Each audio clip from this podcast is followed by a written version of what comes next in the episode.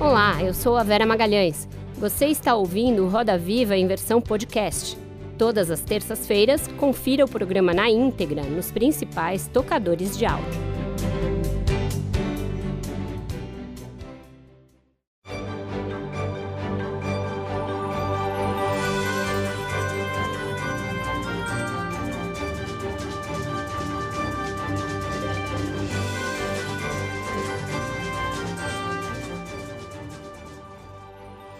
Olá, boa noite. O Roda Viva começa agora, ao vivo, para todo o Brasil, pela TV Cultura e emissoras afiliadas. O programa também tem transmissão simultânea pelas nossas plataformas digitais e você pode assisti-lo a qualquer tempo no nosso canal no YouTube.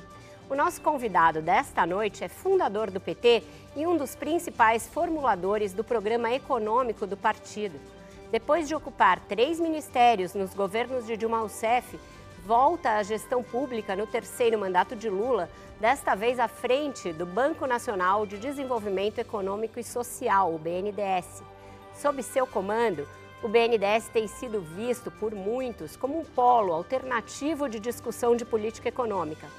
Dadas algumas divergências de rumo entre ele e os economi e economistas como André Lara Rezende, que está no banco, e a equipe da Fazenda, chefiada por Fernando Haddad para discutir o momento atual da economia do país, o papel do BNDES como um vetor de uma política de crédito que é uma das principais cobranças feitas por Lula e como diferenciar a atuação do banco daquilo que foi criticado nos governos petistas anteriores, recebemos ao vivo, no centro do Roda Viva, pela primeira vez em 20 anos, o doutor em economia pela Unicamp e presidente do BNDES, Aloysio Mercadante.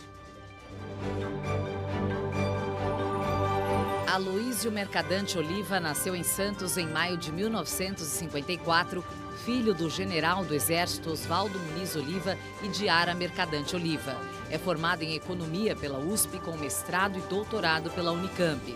Desde a década de 1980, atua no PT e em 1985 ajudou a fundar a Central Única dos Trabalhadores, a CUT. Em 1990, participou de sua primeira campanha política e foi eleito deputado federal, sendo o mais votado do partido. Também foi eleito senador em 2003, com mais de 11 milhões de votos. Durante os governos de Dilma Rousseff, foi ministro da Educação, ministro-chefe da Casa Civil e ministro da Ciência e Tecnologia. Para entrevistar o presidente do BNDES, Aloysio Mercadante, nós convidamos para a bancada de hoje Júlio Viziac, editor da coluna Painel SA da Folha de São Paulo. Carla Araújo, chefe da sucursal do UOL em Brasília. Francisco Góes, chefe da sucursal do Rio do Valor Econômico. Luciana Rodrigues, editora de economia do jornal O Globo. André Basbaum, diretor de conteúdo do jornalismo do Grupo Bandeirantes. E contamos ainda com os desenhos em tempo real de Cláudio de Oliveira, chargista da Folha de São Paulo e autor do blog Cláudio Hebdo. Boa noite, senador, ministro, presidente. A gente não chegou a um consenso como, sobre como chamá-lo aqui. Bem-vindo. Ah, Vera, muito obrigado pelo convite. É, como você disse, fazem 30, 20 anos, 20 anos que eu não venho. E eu tive aqui também em 89 na campanha presidencial. Tive um, foi um debate eu e a Zélia. Ah, que legal. Então eu não vinha há, 30 e, e, depois 20 e nunca mais vim. Então eu me sinto muito honrado pelo convite, queria te agradecer. E queria dizer também que você foi muito importante. Vim também por causa disso.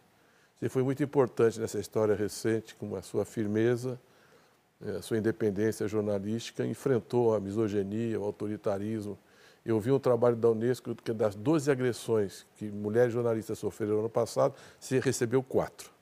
Então, estou aqui porque você me representa nessa atitude. Então, parabéns aí pela, pela firmeza e por defender o jornalismo independente. Obrigada, senador, obrigada.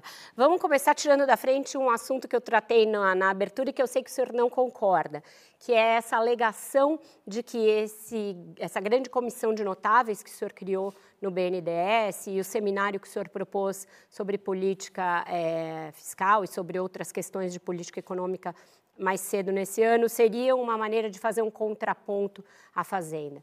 É, isso é ilusão? Não tem isso? Qual é o papel dessa formulação que o BNDES é, propõe, se não é ser um contraponto à Fazenda? Vera, primeiro é o seguinte, eu tenho uma relação de amizade, companheirismo, lealdade absoluta com, com o Fernando Haddad. Ao contrário de algumas matérias publicadas, por exemplo, eu tive com ele, ajudei ele naquela discussão da tributação dos combustíveis. E diziam que eu tinha uma outra posição. Não tinha, tinha a mesma posição que ele. Ele me pediu para ajudar internamente, ajudei até onde eu pude. É, e, e, no seminário que nós fizemos, que é onde gerou esse ruído forte, é, eu, eu conversei com o Stiglitz, o André Lara estava ajudando a formular, o André Lara, Zé Roberto Afonso e toda aquela comissão, Antônio Corrêa da Seda, enfim. Nós conversamos com o Stiglitz e ele falou, eu posso estar no domingo e volto na segunda, 83 anos, prêmio Nobel, sem cobrar um tostão. Nós falamos, então vamos marcar a data, o dia que você pode vir. Aí já disseram que eu estava fazendo naquela data porque eu queria pressionar o Copom. O que é uma brincadeira. Você imagina que o prêmio Nobel da Economia vai vir para o Brasil sem cobrar nada para pressionar o Copom. Nem sabe o que é o Copom, nem era a discussão. O, o Stiglitz, o, o Jeffrey Sachs, a Mariana Mazzucato, a Gosch, você tinha economistas de renome internacional que vieram ao BNDES para discutir esse momento. Agora, todos chegaram aqui e falaram da taxa de juros, porque é a maior taxa de juros do planeta. Então, era um tema central na discussão e não era a pauta do encontro. Sobre o marco fiscal, o Fernando me pediu, discuta o marco fiscal que me ajuda. E nós montamos uma mesa de comum acordo, que era o Nelson Barbosa, que é da minha diretoria, foi ministro da Fazenda, Planejamento, participou da transição dessa discussão, o Guilherme Mero, que é da equipe do, do Haddad, e nós fizemos ali, e uma, uma, uma jurista, nós fizemos um, uma mesa de comum acordo. Então, realmente não tinha nenhum. Tanto que ele foi no final, elogiou o seminário, me elogiou e tal, e caiu um pouco. Agora, o que, que tem que é importante? Se você olhar para a história econômica, sempre teve uma tensão entre quem pisa no acelerador e quem pisa no freio no Estado brasileiro. Então, se você pegar lá atrás, vamos pegar é, Roberto, o, o Simons, não, não o Roberto Simons, não o Mário Henrique, Roberto Simons e Eugênio Goudin. Era um debate sobre industrialização, desenvolvimento, estabilidade política monetária. Se você vem na ditadura, Roberto Campos e Delfim, a partir de 64, tinham mesma, o mesmo debate sobre a concepção. O, o Delfim defendia que não podia continuar com uma política de austeridade, que não ia ter inflação zero, que precisava o Estado voltar a gastar, investir, etc. Ele acerta no diagnóstico em 67, o Brasil tem um milagre brasileiro, o Roberto Campos fica, que tinha ajudado a desenhar o Banco Central, desenhou o, o FGTS, a correção monetária, foi Roberto Campos naquele momento. Enfim, depois você pegar João Paulo Reis Veloso e Mário Henrique Cima, é o mesmo debate. E mesmo no governo Fernando Henrique Cardoso, você tinha o Serra, o Luiz Carlos Mendonça de Barro, André Lara de um lado, e você tinha o Malan, o, o, o Gustavo Franco e outros do outro. Então, essa tensão, ela é parte da história econômica. E no BNDES, ela está na essência do BNDES. O BNDES teve Roberto Campos e Celso Furtado, teve Inácio Rangel lá atrás. O, o plano de metas do Juscelino Kubitschek, quem formulou foi o BNDES. Você pegar o segundo PND do Simons, quem formulou foi o BNDES. E o, e o, João, o Paulo Reis Veloso nunca mais saiu do BNDES, sempre fazendo discussões. Então, isso está na essência da dinâmica dessa tensão criativa. O que, que não pode? Um contra o outro. Não pode um prejudicar o outro. Então, o Haddad terá toda irrestrita solidariedade e apoio no que depender das minhas decisões, do que eu puder fazer por ele. E no marco fiscal, o BNDES não entrou nessa discussão, nunca entrou. Nunca entrou. Nós estamos discutindo investimento, estamos discutindo outros temas. Por exemplo, nós vamos fazer um seminário agora, dia 23, sobre a questão da igualdade racial. Vamos lançar o um museu para o Valongo tal. Dia 25, nós estamos fazendo um seminário sobre política industrial com Alckmin na Fiesp, Josué, CNI. No seminário, nós vamos anunciar uma série de medidas para a indústria e assim por diante. Vamos fazer um seminário com a CEPAL para discutir integração latino-americana, ver o secretário da CEPAL para o Brasil para discussão. Enfim, nós temos uma série de eventos programados, porque o BNDES acabou aquela coisa do BNDES acanhado, envergonhado, tímido. Não, o BNDES voltou. Lula voltou para o planeta e o BNDES voltou para o Brasil, vai debater, vai participar, vai discutir, mas totalmente alinhado, solidário e apoiando o ministro Haddad e sua política econômica. Então vamos discutir todos esses temas. Francisco, por favor. Boa noite, ministro. Queria aproveitar um pouco aqui o mote que a Vera levantou sobre o senhor disse que em todo governo tem quem queira pisar mais no acelerador e, ao mesmo tempo, outros grupos que querem frear mais. O senhor, na, na sua gestão, desde que o senhor assumiu, tem um, estudos sendo feitos no BNDES sobre a redução né, da taxa de juros do banco, que é a taxa de longo prazo, que serve para financiar as empresas. E o senhor tem dito já desde o início que não se trata de fazer um subsídio amplo, como foi, aconteceu em gestões anteriores do PT. Mas é preciso reconhecer que uma redução do custo é, da taxa de juros do BNDES terá um custo, mesmo que seja limitado, se for para financiar projetos de energia renovável, inovação, educação, para citar alguns exemplos. O que eu gostaria de lhe perguntar é: não há uma contradição é, em querer retomar subsídios à TLP neste momento, mesmo de forma limitada, quando se tem uma discussão no Congresso Nacional sobre uma regra fiscal nova, justamente pra, para limitar as despesas, as, os gastos públicos? Francisco, você conhece bem o BNDES. Você acompanha ele lá no Rio de Janeiro, passo a passo. É, o que, que nós estamos discutindo? Que BNDES que nós queremos construir? Nós queremos discutir e construir um BNDES do futuro, um BNDES verde, digital, que enfrente a crise climática, que reindustrialize o Brasil, que estimule a reindustrialização do Brasil. Esse país, do ponto de vista da história econômica, é um dos países que viveu a desindustrialização mais rápida e mais abrangente da história. A nossa indústria nos anos 80 era maior que a China e a Coreia juntos. Então, nós temos que rever a trajetória do país. E não somos só nós que vamos ter que rediscutir isso. O que, é que os Estados Unidos está fazendo com a sua política econômica? Enterrou aquela era Reagan, eh, Margaret Thatcher, consenso de Washington, Estado mínimo. Isso aí ficou para trás. Os americanos viram que pela primeira vez na história estão ameaçados pela China.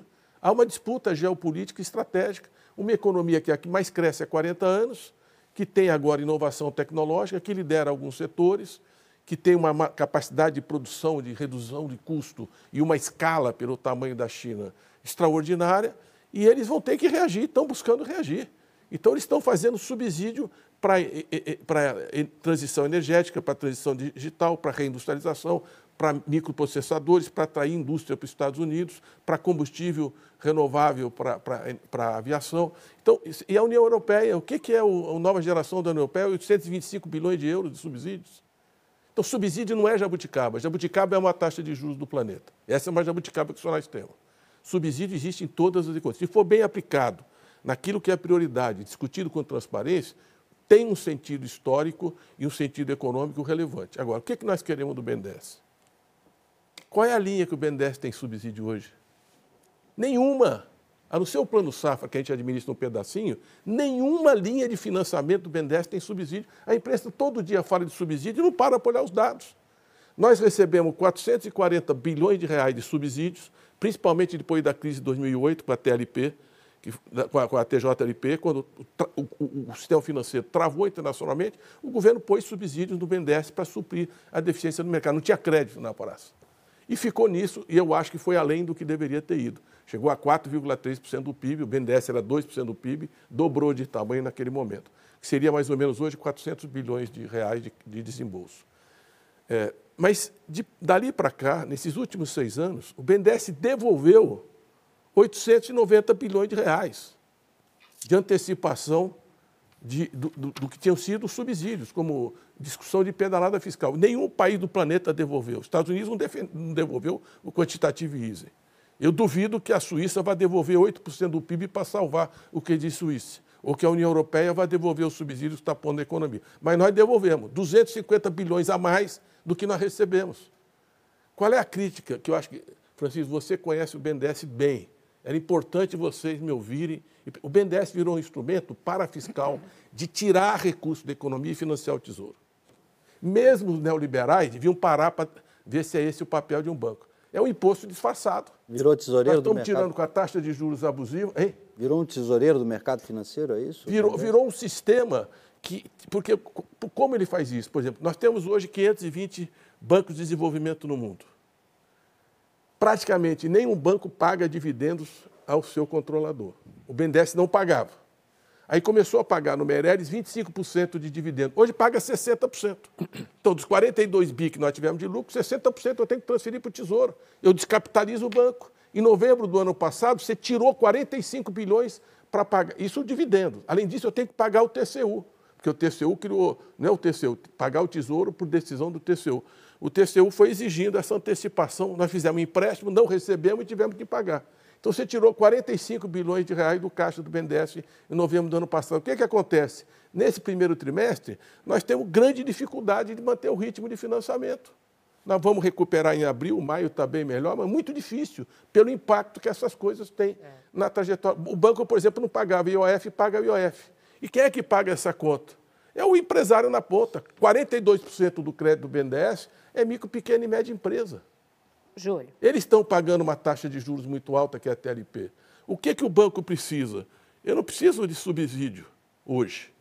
Eu só não quero é transferir esse recurso para o Tesouro na escala que nós estamos transferindo. Então, vamos voltar pelo menos a 25% do pagamento de dividendo. Vamos adiar, porque na, na pandemia a antecipação do TCU foi suspensa. Vamos adiar para a economia se recuperar, porque o crédito está desacelerando fortemente a economia também. Vamos, vamos construir um sistema de taxa de juros mais flexível do que a TLP, por exemplo, Selic. Eu não posso usar Selic no banco.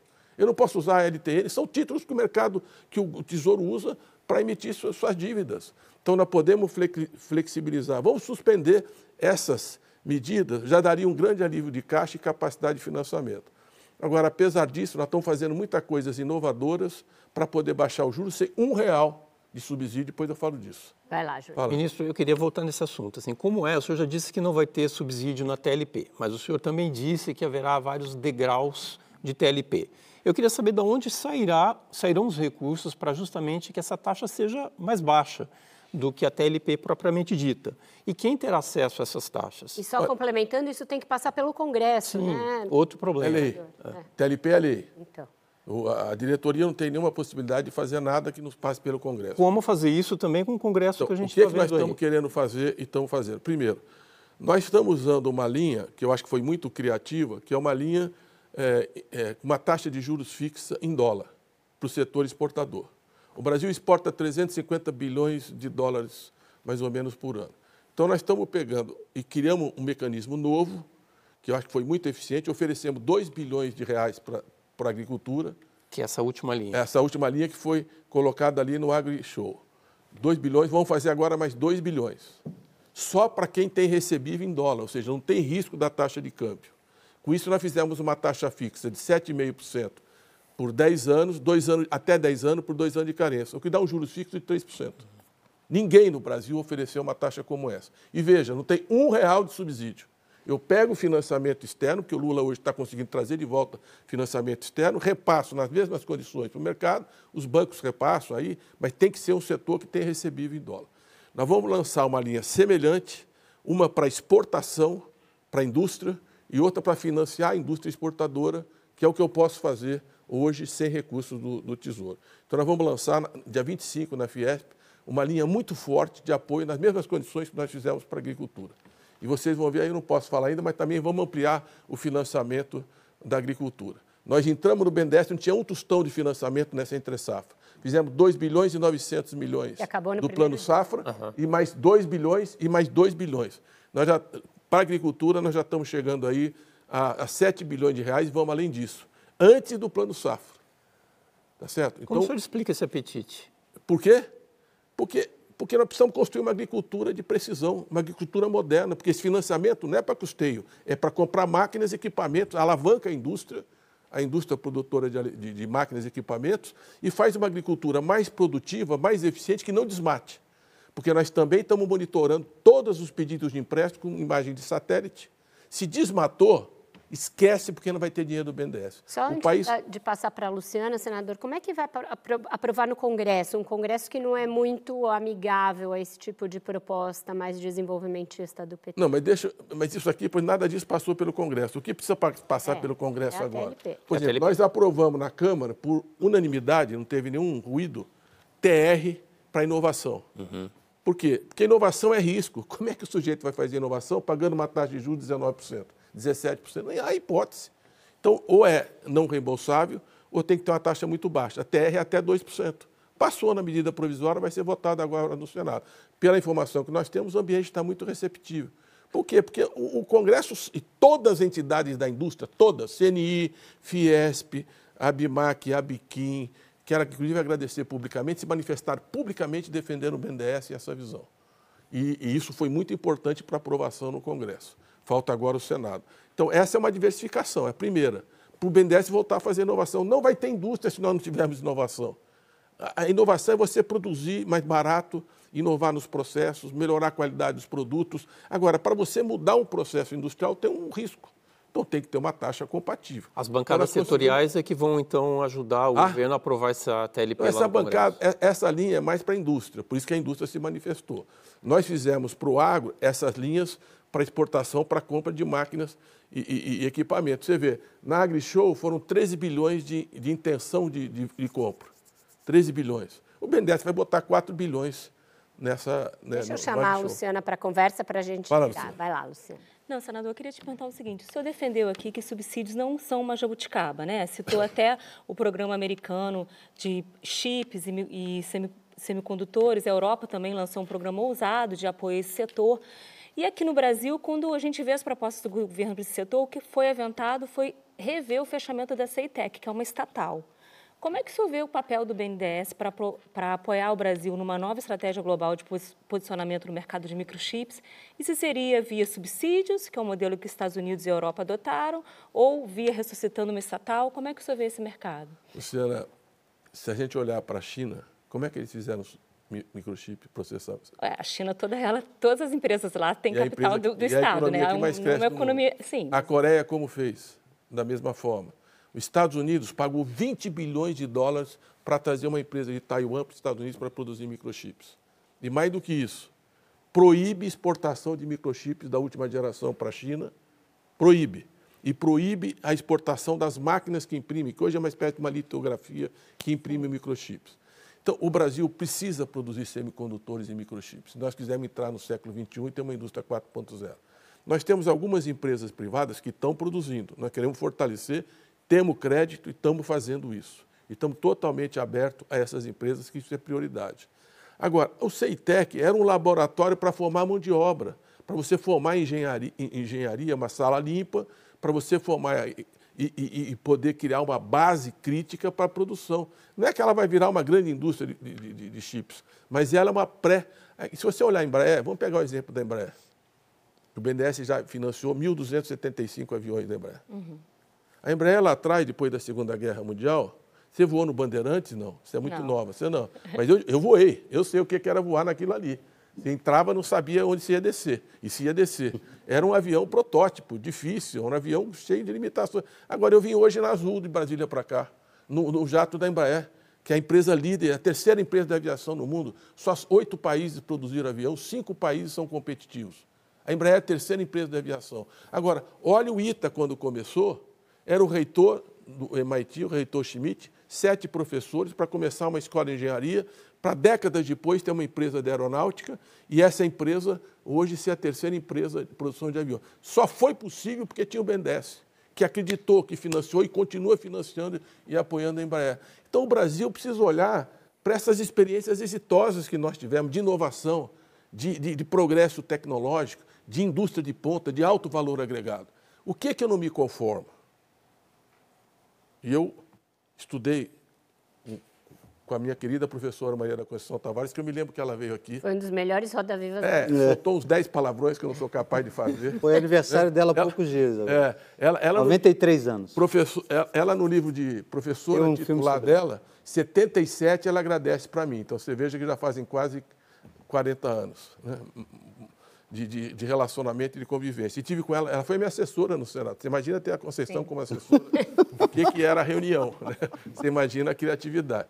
Então, você pega uma Maria Conceição Tavares, o Celso Furtado, essas pessoas, a CEPAL, qual era a ideia central do pós-guerra? A América Latina só vai romper o subdesenvolvimento se tiver indústria, valor agregado, inovação tecnológica. Essa, essa era a grande aspiração, porque não tem nenhum país desenvolvido no mundo que não tem indústria. E de repente nós estamos acostumando assim, nós somos uma grande fazenda. Ótimo que nós somos uma grande fazenda, mas nós fomos isso quatro séculos.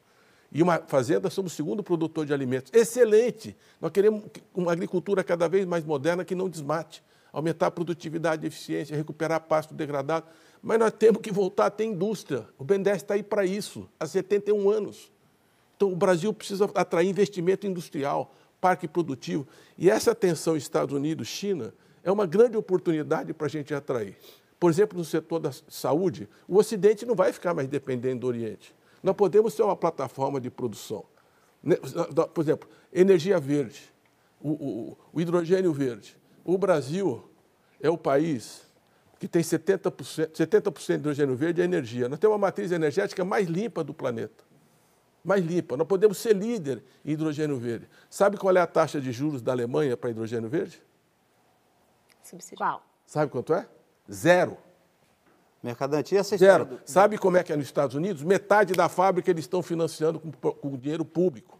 E nós aqui, que temos a- a vantagem comparativa, porque nós temos sol, nós temos vento, nós temos água, e a nossa matriz. E é limpa porque o BNDES financiou 90% da energia hidroelétrica na história. Certo. Financiou os aerogeradores e energia eólica. Itaipu acabou de pagar olha, agora. Itaipu, Itaipu, Itaipu construiu depois Três Gargantas da. China. Foi a engenharia brasileira que fez com o apoio do BNDES. Financiou, está financiando a energia solar. O Brasil tem que usar essa vantagem comparativa para ser uma grande plataforma de hidrogênio verde.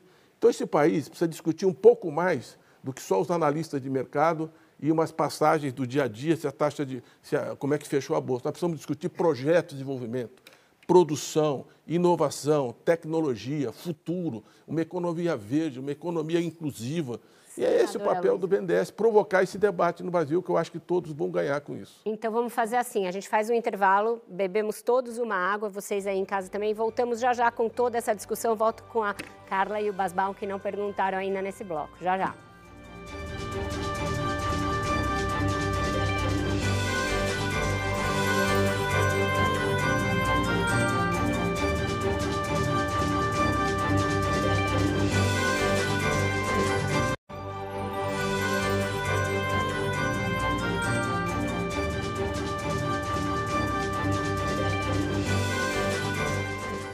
Estamos de volta ao vivo com Roda Viva, que hoje recebe o presidente do BNDES, Aloysio Mercadante. Quem pergunta para ele agora é a Carla Araújo. É, presidente, o senhor falou também no começo que não, não teve influência no arcabouço fiscal que foi apresentado pelo ministro da Fazenda, Fernando Haddad. Nesse arcabouço que está chegando no Congresso, aí tem um ritmo cravado de crescimento das despesas entre 0,6% e 2,5%. E tem também é, a regra que limita aí os investimentos do Tesouro em estatais financeiras. Isso inclui o BNDES. Eu queria saber o que o senhor achou, então, já que o senhor não participou dessas discussões, principalmente dessa trave em relação é, aos investimentos do Tesouro, e aí também já aproveitando sobre as críticas de uma ala do PT de que esse arcabouço, que vai votar a favor, mas reclama de que esse arcabouço pode deixar o governo aí do presidente Lula um pouco engessado. Sobre crítica do PT, deixa eu fazer uma, uma historinha que é boa. É, o Duda começou a fazer os programas do PT. Fez um programa extraordinário de televisão. A gente tinha um programa uma vez por ano. E aí, eu naquela época, tinha aquele negócio de secretária eletrônica que a gente passava fax. Você lembra aquela máquina que passava fax? Hoje é e-mail, acabou tudo, é WhatsApp e tal. Aí eu, eu, eu chego em casa, o programa achei extraordinário, todo mundo achou. Aí tinha um recado do militante. Ô, mercadante, esse programa não dá não. Eu falei, "Puta, como não dá não, cara? "Não, Esse programa não dá não. Eu gostei do programa, não tem nada para criticar, assim não dá. Por que que vocês estão fazendo com o partido? Então, é assim, é um partido de massa, é plural, tem debate, etc. Tal. Não tem essa relevância. A bancada vai apoiar o marco fiscal, eh, debateu, vai apoiar e vai sustentar o governo, como sustentou nos momentos mais difíceis o nosso projeto ao longo desses 43 anos. Eu não tenho dúvida disso. Acho que o, o marco fiscal é inovador, é criativo, os parâmetros são ajustáveis ao longo do tempo. E o que é que não adianta? Às vezes com uma pressão, ingesta, ingesta, ingesta, ingesta, depois você quebra, como aconteceu com o teto. Nós falamos isso aí, não fica de pé, porque nenhum país tem um sistema declinante de gasto público como nós criamos no teto, no teto fiscal. Então, tem que ter os parâmetros, tem que ter responsabilidade, tem que ter previsibilidade, tem que ter transparência no subsídio, para que todo mundo saiba. Por exemplo, vale a pena a gente colocar subsídio para fazer PPP para construir escola? O presidente Lula lançou agora é, um milhão de matrículas de escola a tempo integral. Nós estamos discutindo no BNDES, o FUST está lá no BNDES, estamos discutindo com a Casa Civil, Ministério de Comunicações, Ministério da Educação, ministro Juscelino e Camilo, nós vamos levar a banda larga para 150 mil escolas que não têm banda larga. Nós vimos na internet, na, na, na pandemia, o que, que é não ter internet. Um terço dos alunos ficaram sem informação. É um projeto, colocar recurso do FUST para isso, que eu apresentei em 2008, antes da pandemia, só foi aprovado depois que saí do Senado por causa da pandemia. Mas agora está lá no BNDES, nós vamos administrar o FUST. Então, 98 mil escolas estão em, em, em cima da banda larga. E as outras 52 mil não estão, estão longe, 5, 10, 15 ou 20 quilômetros. Nós precisamos construir uma estratégia Mas isso é a passagem para o século XX. É que nem o Luz para Todos foi para 4 milhões e meio. O futuro da educação é híbrido, vai cada vez mais ter ensino à distância. E o tablet vai ser mais importante. Esse é o futuro da educação. Vale a pena o Brasil investir nisso? Vale a pena ter subsídio para ter uma escola pública de qualidade que muda a história desse país? Eu acho fundamental. Então, nós podemos fazer PPP. Setor privado constrói a escola, mantém a escola, a infraestrutura. Isso nós estamos fazendo no BNDES. E o, governo discute o projeto pedagógico, forma os professores, tira essa responsabilidade do Estado. Agora, para fazer isso, vale a pena ter uma linha de crédito subsidiado? Vamos discutir. Tem gente que acha que não, vamos ficar como nós estamos. Eu acho que vale. É um investimento que tem retorno à educação. É um retorno lento? É. Por que o setor privado não, não tem interesse? Porque ele é imediatista, ele quer resultado na hora. O banco público tem paciência chinesa. Você pode esperar 30 anos para formar um aluno. Esse é o papel do banco público. Então, eu dou um exemplo, por exemplo, esse da educação. Na saúde, a mesma coisa. Essa infraestrutura social, vale a pena ter. Por exemplo, vai ter uma greve, eu vi a mobilização desses meninos que trabalham com os aplicativos na rua. Hoje, uma paralisação. Uma paralisação. É. Eu queria, nesse momento, estar tá chegando aqui e falando: nós estamos abrindo uma linha especial de crédito para vocês. Dos nossos 52 bilhões de reais que nós pusemos para micro e pequena empresa, vai ter uma linha especial com uma taxa diferenciada para vocês. Agora, como é que eu vou, eu vou oferecer TLP para eles? O cara vai olhar para mim e falar assim, mas como que eu vou pegar TLP? Eu não consigo. Eu não pago previdência. Eu vivo correndo para pagar o meu almoço e a minha janta. Eu não tenho seguro saúde. Como é que eu vou pegar um financiamento para comprar uma moto? Sério? Sair da bicicleta para a moto ou, ou comprar um carro para ir para o Uber?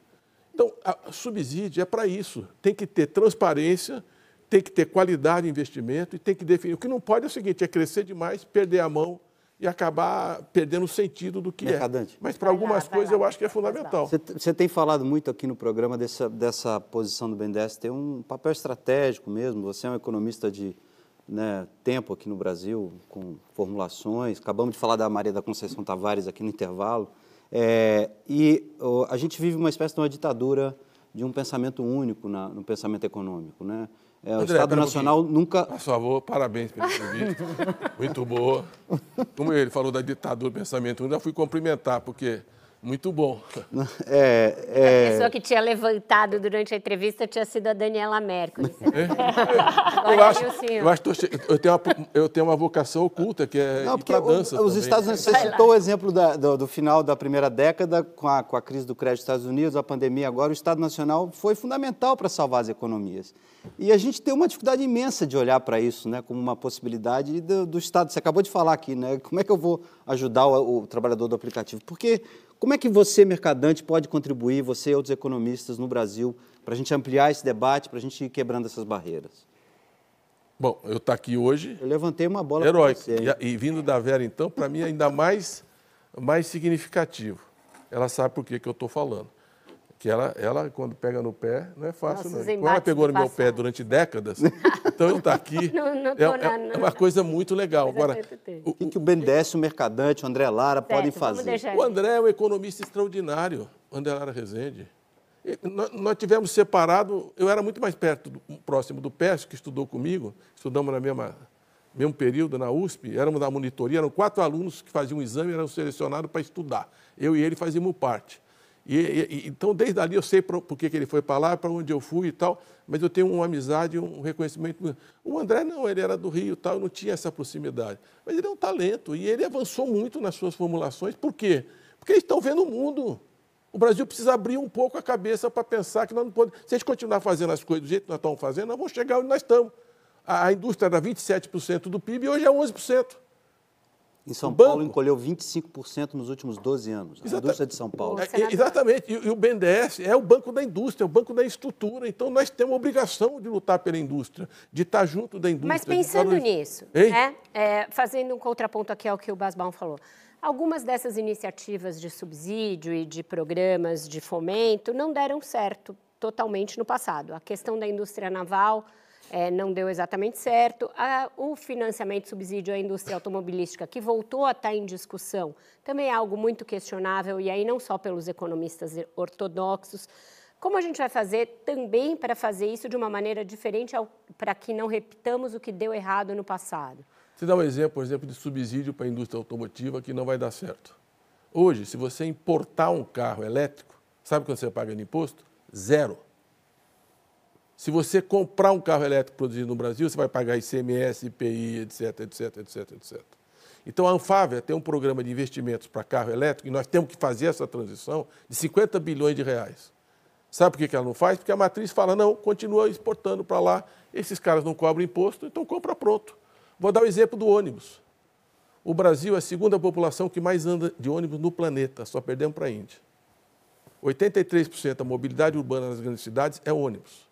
E 52% dos ônibus que andam na América Latina foram produzidos no Brasil. O que está acontecendo? A China já tomou o México, está tomando o Chile, inclusive o Chile tomou uma decisão que não pode financiar com bancos que não sejam é, investimento grade. O BNDES não pode financiar.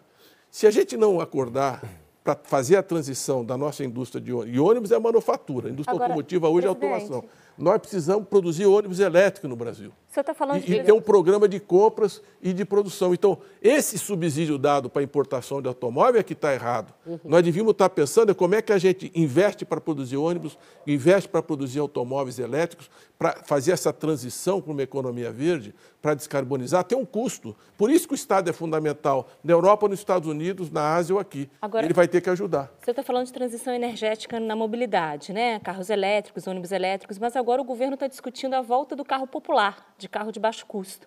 O BNDES está participando dessas discussões, vai atuar aí como suporte a essa nova política de crédito para o setor automotivo visando o carro popular? A, a, é estratégico ter a, carro popular? O BNDES não financia consumo, né? o BNDES Sim. financia investimento. A indústria automotiva é uma indústria que tem muita capacidade de autofinanciamento, são empresas globais, etc. O que é, que é a preocupação do presidente? Eu acho da indústria também. Hoje, 70% das vendas de automóveis é à vista uhum. porque o juros está muito caro. Então, isso está contraindo. Nós temos capacidade de produção de mais de 4 milhões de veículos, nós estamos com menos de 2 milhões de veículos. Você pega caminhão, por exemplo, que agora tem o Euro 6, é 20% mais caro do que era o Euro 5. É um caminhão que polui muito menos, mas é muito mais caro. Então, não tem venda. O, setor está paralisado, as, as empresas estão dando férias coletivas. Nós temos uma crise instalada no setor automotivo. Então, o BNDES tem que ajudar a construir saídas. Eu estou falando aqui do tema, é bom, ah, mas eu prefiro importar um carro é, elétrico. Tudo bem, você tem dinheiro para importar, importa. Não tenho nada contra você importe, mas paga o imposto de importação por quê? Porque se a gente não voltar a ter investimento e produzir, não tem emprego na indústria automotiva. Não tem na indústria automotiva, não tem na autopeça. Atrás do automóvel é, é, é, o, é o produto que mais relações interindustriais tem. Você tem autopeça, metalurgia, mecânica, vidro, plástico, borracha cada vez mais tecnologia eletrônica embarcada, e para frente você tem petróleo, estrada, pedágio, posto, oficina, etc. Então nós não podemos perder essa história que começou com o Juscelino Kubitschek lá entre 56 e 61. Nós temos que manter a indústria automotiva brasileira e ela tem que fazer a transição para uma, para uma economia descarbonizada e sair, Júlio, e, sair, é, e sair do diesel, do ônibus, sair do diesel, do ônibus, sair do, do, do, eu acho que nós temos que manter o, o, o flex, Hoje você tem o etanol de segunda geração, é 30% mais produtivo, não queima mais o bagaço. Então nós temos aqui o flex, especialmente esse, esse combustível. Ainda vamos ter petróleo para muita coisa aqui no Brasil, não é, não é uma hora para o outro. Então ter um carro mais barato. Por exemplo, nós fomos botando uma série de exigências na produção de carro. Está 90 mil reais um carro. Exigências de segurança, né? O Congresso. Hein? Exigências de segurança. Mas não é né? só segurança. Mas não é só segurança. Você foi botando uma série de exigências, o carro foi ficando cada vez mais caro, a população não compra. E a classe média baixa não pode trocar de carro. E com Uber, com tudo isso, a indústria automotiva vive uma dificuldade. Então, essa transição, o BNDES tem que preparar. Se a gente conseguir fazer um carro mais barato, mais acessível, moderno, e principalmente se puder ser híbrido, eu acho que é o melhor caminho para a indústria automotiva. Presidente. De defender a indústria de ônibus. De, eu falei tudo isso que eu estou falando aqui lá na China.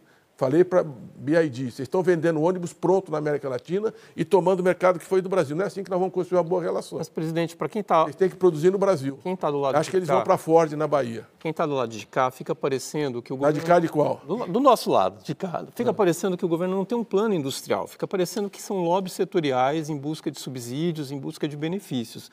Virar uma política pública, o BNDES sempre atuou é, em acordo com uma política pública, desde o primeiro governo Lula, né? É, quando virar essa política, quais serão esses setores, quais são as prioridades do governo voltado para o desenvolvimento? Porque é, fica parecendo que, de novo, a gente está defendendo setores como lá no passado. Não, nós estamos discutindo setores estratégicos, não estamos discutindo empresas aqui. Mas carro popular setor, é estratégico, o setor automotivo, presidente. O setor automotivo, eu estou falando de caminhões, eu estou falando de ônibus e estou falando de carro híbrido. O setor automotivo é uma indústria muito importante aqui em qualquer lugar do mundo.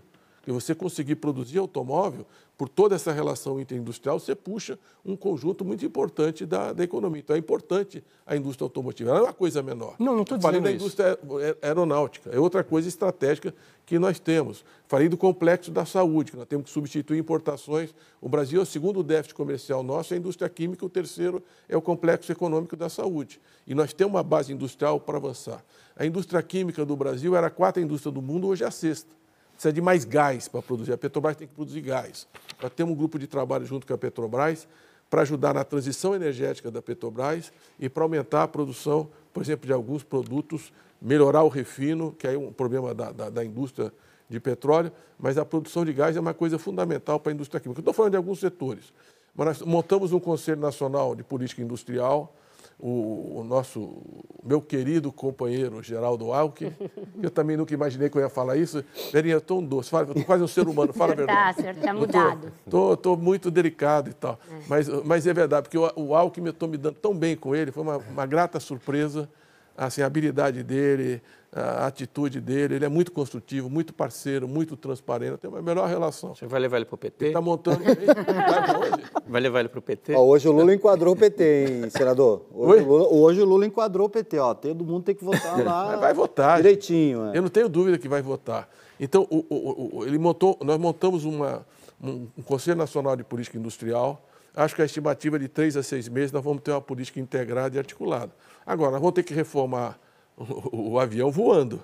Nós temos que continuar fazendo os setores econômicos. Não dá para a indústria automotiva esperar seis meses. Mas quais o setores, agronegócio, Decadente, o que o Júlio perguntou, quais setores? Quais setores, o que o Júlio perguntou? Quais? É porque, exemplo, assim, você falou de onde sai tanto dinheiro para tanto dos... projeto, afinal? É, essa é a pergunta.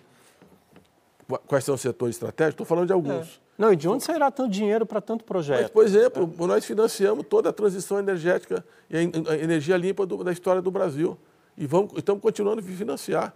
É, eólica, solar agora, o hidrogênio verde. Você falou uma coisa forte. que a gente deixou passar meio batido. É, as empresas, é, uma fábrica de ônibus elétrico vai comprar a, fa, a planta da Ford Não. em Camaçari ou vai começar a produzir lá em alguma espécie Não, de a proposta é BID e para... Está explodindo as redes aqui quando o senhor falou é, isso. Uhum. A, a, a, a fábrica da Ford está desativada na Bahia. Uhum. Eles estão negociando, falta aí alguns detalhes, é, produzir na fábrica da Ford, na Mas Bahia... Mas aí seria carro elétrico, produção, né? É, Carro e ônibus. Ônibus também? É, nós estamos discutindo ônibus, que é muito tá. importante que eles venham produzir aqui.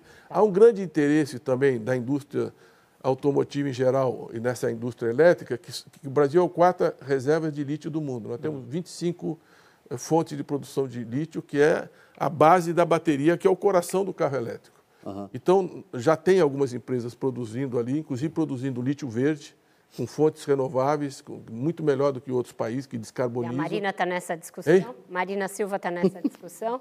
ela está, em tudo que diz respeito à sustentabilidade ambiental, ela está. Então, ela está nessa questão da produção do lítio verde, ela está. E essa produção do lítio, a gente consegue atrair investimento ou dos Estados Unidos, ou da Europa, ou da China. O Brasil tem que ter pragmatismo e ver quem é que oferece a melhor proposta e tocar. E o Diga lítio vai crescer e, com ele, a produção de automóveis, veículos elétricos. Senador, queria mudar um pouquinho de assunto. É, hoje, é, o jornal O Valor Econômico publicou uma entrevista com o ex-ministro do Supremo Tribunal Federal, Joaquim Barbosa, na qual ele afirmou que o governo Lula precisa de um pouco mais de sobriedade depois de tudo é, que se viu na administração Bolsonaro. Para Barbosa, deveria haver um contraste é, com a balbúrdia, e essa expressão é dele, é, da gestão anterior. Né? Então, queria lhe perguntar se o senhor acha que essa visão é, do ex-ministro do Supremo pode ser resultado de ruídos contínuos que a gente está vendo até agora no governo Lula. Posso lhe citar como exemplo as críticas constantes ao presidente do Banco Central, as críticas à privatização da Eletrobras, as tentativas de intervenção é, na política de preços da Petrobras, é, já foi citado aqui pela Carla a questão das dificuldades que o governo tem com a bancada do PT é, no Congresso para conseguir aprovar esse projeto importante, que é o, o arcabouço fiscal. Qual é a sua, a sua avaliação em relação a essa crítica? alguns desses temas não são ruídos. É. Nós, nós alertamos desde a eleição. Vamos pegar a Eletrobras. É, o, o, governo, junto com o BNDES, tem 43% das ações da Eletrobras pós-privatização. E foi criada uma cláusula que só pode ter até 10% do conselho. Só tem um acionista que tem mais de 10%, o governo. O segundo acionista privado tem 5%. É, então, se, se acontecer com a Eletrobras, ou um apagão, ou se acontecer com a Eletrobras, o que aconteceu com a Light, que entrou em recuperação judicial, espero que nunca aconteça, é, quem é o sócio minoritário de referência é o governo. Quem é que tem que pagar a conta? É o governo. É o Estado brasileiro. E por que, que o Estado brasileiro, que tem 43% da, da empresa, não tem direito à sua representação política proporcional ao peso que tem nas ações? Essa é a ação na, no, Assim no foi feita a privatização, é seguinte, né? Foi colocado no estatuto. Foi, é, foi, colocado no estatuto. Foi colocado no estatuto, nós dissemos que éramos contra. E dissemos que quem queria comprar, preste atenção que nós estamos contra. Mas, o governo está isso, recorrendo isso... ao Supremo para defender um princípio da lei das SAs, que é o direito à representação política no Conselho. Das... Qualquer acionista faria isso. Uhum. Nós temos 43% da empresa, como é que nós não participamos da gestão da empresa? Esse... E se numa crise, quem é, quem é o, o minoritário? É, é, é, é, o governo. Então, isso aqui não é ideológico, isso é objetivo, material. O governo está tentando honrar a responsabilidade que tem dos seus interesses nessa empresa. Então, isso é um debate e quem vai resolver é a justiça. Não tem rompimento de contrato, não tem nenhuma atitude voluntarista. As ações da Eletrobras estavam caindo 20% Mas já não estão caindo só por isso. Né? A empresa está com prejuízo, a empresa aumentou o salário, por exemplo, dos seus dirigentes em 3 mil por cento, a empresa está com custo financeiro de 78%. Há outras razões. Mas, presidente. Principalmente essa, os essa reservatórios cheios, o preço tá da energia baixo. Mas, o que, mas a representação é um direito do Estado brasileiro melhorar a qualidade da sua representação. Isso não é ruído. Sobre a taxa de juros, por que, que não pode se discutir a taxa de juros? Não, pode se discutir. A questão é, é a, a, ênfase contínua com que vem se fazendo a crítica, sendo que há elementos que podem também é, é, permitir vislumbrar que talvez essa redução possa ser feita mais à frente, porque há ainda. Mas tem todo o direito, quem acha que tem que ser feito mais à frente, defender sua convicção. Agora, quem acha que, por exemplo, eu, eu vi a fala do. Acho que foi aqui no programa do Roberto Campos que ele falou assim: não, taxa de juros é que nem um antibiótico, precisa concluir o, o, o tratamento. E eu acho que é uma boa imagem o antibiótico. Você tem um ciclo de tratamento, o médico faz a. Agora, a diferença entre o remédio e o veneno é a dose. Qual é a minha preocupação? Eu não vou. Ele foi muito elegante que ele falou: não, não vou discutir o BNDES, também não vou discutir o Banco Central aqui hoje a mesma elegância. Inclusive, porque ele é regulador, eu sou regulado, eu acho que não é meu papel. E eu fico onde eu estou. Agora, tem uma questão de fundo. Eu estou sentindo na ponta o que está acontecendo. Porque cinco empresas decretadas, só cinco empresas, é um impacto de 100 bilhões de reais no mercado. Carla, diga lá, só então, para a gente não encerrar o bloco. Você não consegue emitir títulos e você teve uma contração de crédito, é todos os bancos estão vindo com um balanço muito ruim nesse trimestre. Presidente, é que nesse isso, caso... Isso vai ter uma consequência em termos de emprego e, e, de crescimento econômico muito, muito problemático. Nesse caso da Eletrobras, por exemplo, o presidente da Câmara, Arthur Lira, mostra que é contra completamente essa discussão, até porque foi aprovada pelo Congresso.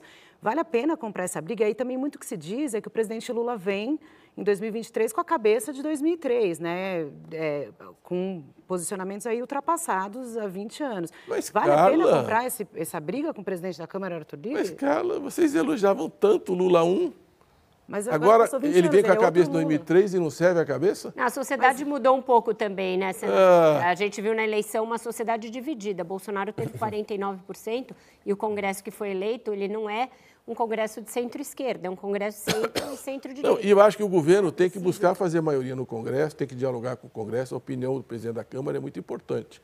Mas não, não, necessariamente não precisa concordar em tudo. O Mas governo recorreu à instância competente na democracia, que é um poder independente, que é o judiciário, sobre a legalidade dessa decisão. Também não eu vi uma matéria, eu li uma matéria dizendo o seguinte, não, não pode, não pode, não pode discutir essa questão porque o governo fez isso na Embraer em 2005, quando foi privatizada a Embraer. Não. A Embraer, ela tinha uma golden share no estatuto, ou seja, o Estado, em última instância, pode impedir uma ação e teria, se nós fôssemos governo, seguramente ela não teria sido vendida para a Boeing para ter esse retrocesso que nós vimos. Inclusive engenheiros que estão sendo cooptados lá na porta da fábrica para ir trabalhar na, no Canadá. Então, é, tinha uma golden share. E a regra dos 10% é depois que você pulverizou as ações, que não aconteceu na Eletrobras. Então, o único prejudicado é o Estado brasileiro, que tem 43% das ações e não pode ter representação na empresa, proporcional ao peso que tem, porque hoje não tem nenhuma. Então, é uma discussão muito transparente do direito do acionista se ver representado no conselho de administração da empresa. E a ideia que aquilo ali é, um, é uma corporação e que, portanto, é pulverizado, não cabe no setor essencial, estratégico como energia. Imagine no caso do apagão, quem é o responsável pela empresa? A quem você cobra? Ou no caso das americanas, quem é o responsável? Era o trio lá, que, o Jorge Paulo, o, o Sucupira, enfim, que eram, que, que, eram as pessoas responsáveis. Quem é o responsável da Eletrobras? É o governo, porque ele é o sócio de referência minoritário. É o governo que vai ter que entrar e honrar qualquer despesa que tiver, qualquer dificuldade da empresa. Então é isso que nós estamos discutindo, muito transparente assim.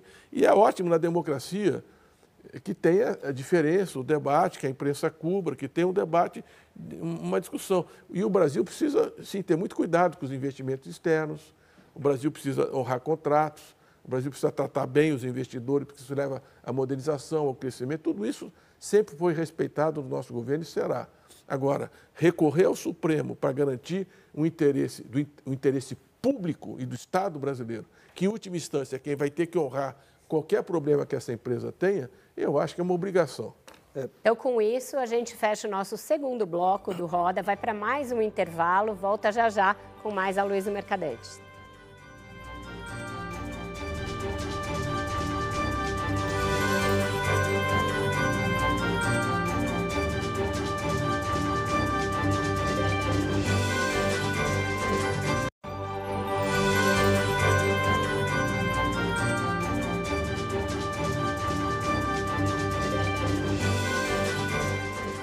Estamos de volta com Roda Viva, que hoje recebe o presidente do BNDES, a Luiz Mercadante. Eu queria continuar nessa discussão, porque ela é boa.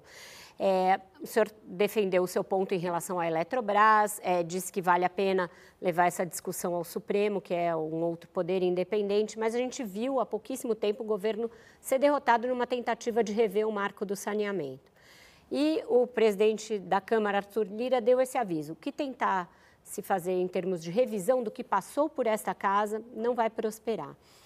Esses avisos não mostram que, de alguma maneira, o Brasil votou dividido e que, se elegeu um presidente de esquerda, por outro lado, eleger um Congresso de centro-direita não precisa alguma inteligência política para lidar. O senhor fala, o Lula de 2003 todo mundo aplaudia.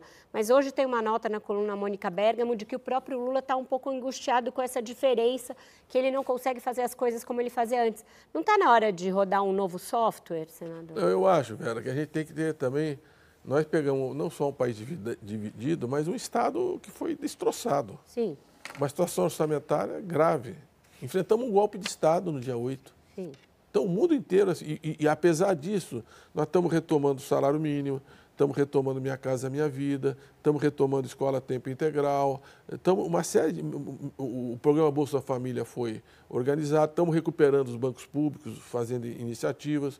Então, eu acho que tem um processo em andamento. Agora, são cinco meses de governo, falta ainda uns 1.560 dias, né?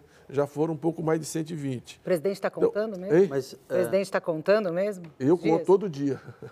Para trabalhar mais e poder chegar logo. Mas esse governo Lula-Lira... Mas deixa eu falar Lula... do saneamento, que é um tema Desculpa, importante também. Só ajudar o saneamento, que é um tema importante. Claro. O que, que o governo fez com aquele decreto? Primeiro, o prazo para as empresas estatais e municipais mostrar a, a capacidade financeira era março. Muitos governos chegaram agora, ganharam a eleição e não conseguiram cumprir esse prazo. Você postergou o prazo, que é uma coisa bastante razoável, a Câmara não mexeu nisso. Segundo, tinha um teto para fazer PPP. É um erro. PPP é você trazer recurso privado para o investimento estratégico numa área que metade do povo brasileiro não tem saneamento básico. Então não tinha que ter um teto, você só pode fazer 20%. Então, mexeu nesse teto também o Congresso não mexeu nisso. Qual foi o tema mais sensível do Congresso? Era a ideia do consórcio. Era um Estado que fez isso, mas o que, que era? A, a, a empresa é, pública organizou um conjunto de municípios, fez um consórcio E como ela é membro do consórcio, porque a empresa municipal concessionária, ela não precisa participar de licitação no caso de saneamento e água. Então a empresa estadual não precisaria participar de licitação no caso de consórcio. E a Câmara derrubou isso. Eu não acho que isso compromete o projeto. Nós temos uma carteira muito forte de saneamento. Eu não sei, mas a nossa. Quanto nós temos mais ou menos? Acho que uns 20 bi ali de, esse ano, né? Está é, tá, tá na área da. Luciana foi presidenta do Natix, que era um banco francês, 2 trilhões de euros, CEO. Aquelas duas ali eram as duas únicas mulheres que eram CEO de banco no Brasil. Metade, viu, Verinha, está no BNDES. Beleza. E a, e a, Luciana área de mercado de capitais, veio do Standard Bank. O Gorda é diretor de inovação, foi presidente da Embrapi, foi diretor Vamos voltar aqui para a entrevista. Não, pera um pouquinho. O Alexandre Abreu foi presidente do Banco do Brasil. É porque eu vi uma matéria também. Os bancos públicos, o PT, não tem nada. Olha a cara do, da turma que está aí. Diga olha lá, o currículo André, de cada um. Não, eu queria falar de política. E o, e o Danilo são nossos então, assessores. Eu queria falar de Vamos política e de uma coisa só, pessoal Só o último dado. Nós temos 127 projetos de infraestrutura no banco hoje para fazer PPP, para fazer investimento em infraestrutura que dá mais ou menos uma carteira de 242 bilhões de reais Vai pular de 1 para 2% do, do PIB, estoque de crédito? Então, isso, isso, Essa é a ideia? A gente organiza, a gente organiza a, a, a, a PPP, a gente bota de pé o projeto de quase 90% na área de saneamento é o banco que Mas faz o projeto. De política? Eu quero perguntar então, de política. Lá, o financiamento. Lá. Pode emitir títulos, eu... debêntures, etc. para financiar. Mercadante, vi hoje uma, uma coisa muito legal do, no, no, na entrevista que rodou com o Reinaldo lá do, no, no YouTube, é, da história com seu pai da relação com seu pai, que vocês não, não, não cruzavam o limite, né? O seu pai, general do Exército. E você acabou de falar de 8 de janeiro aqui, né? É, no centro do, da, da, mesa. Queria saber se é, tem uma oportunidade única agora, no momento em que o bolsonarismo está mais acuado, é, do ponto de vista político, do Lula, do governo Lula, Lula 3, é, fazer uma relação é, forte com, com as Forças Armadas que ficaram um pouco alguns setores contaminados aí na, durante os últimos, os últimos quatro anos. Como é que você, eh, politicamente, você que é um político, enxerga essa situação? Eu acho muito importante para a democracia brasileira, futuro da democracia, da democracia, que isso aconteça. As Forças Armadas são uma instituição muito relevante, que tem uma longa tradição eh, de golpe da história republicana. Essa foi a única vez. Deixa ele responder. Que, não, só, só, essa foi a única vez na história republicana que a solução não se passou pelas Forças Armadas, né? passou pela intervenção no, na polícia do DF. Não, e, isso é uma coisa... É, de... E é isso, e, e, uma coisa importante também que é o seguinte, a transição democrática, apesar de todas as dificuldades, hiperinflação, instabilidade, impeachment, golpe, etc., a democracia está aí né, a separação dos poderes, a liberdade de expressão, de manifestação. Eu acho que a democracia está se consolidando no Brasil e, e, ajustando. Então é muito importante esse diálogo com as Forças Armadas. Nós, estamos, nós temos um esforço importante na parte da indústria bélica. Nós temos empresas que o BNDES financiou. Nós vamos fazer um seminário também sobre defesa, importante, e, e, e, porque a indústria de defesa é uma indústria que gera muita inovação tecnológica que também irradia para o setor privado. Então, esse é um setor que o BNDES também está olhando com bastante cuidado. Eu sou otimista em relação ao profissionalismo das Forças Armadas, a relação de diálogo que nós precisamos ter, e acho que esse setor bolsonarista, golpista, ficou bastante desgastado isolado naqueles episódios. Qualquer cidadão de bem não pode ver uma cena daquela, entrar no Supremo, destruir tudo, o Palácio do Planalto.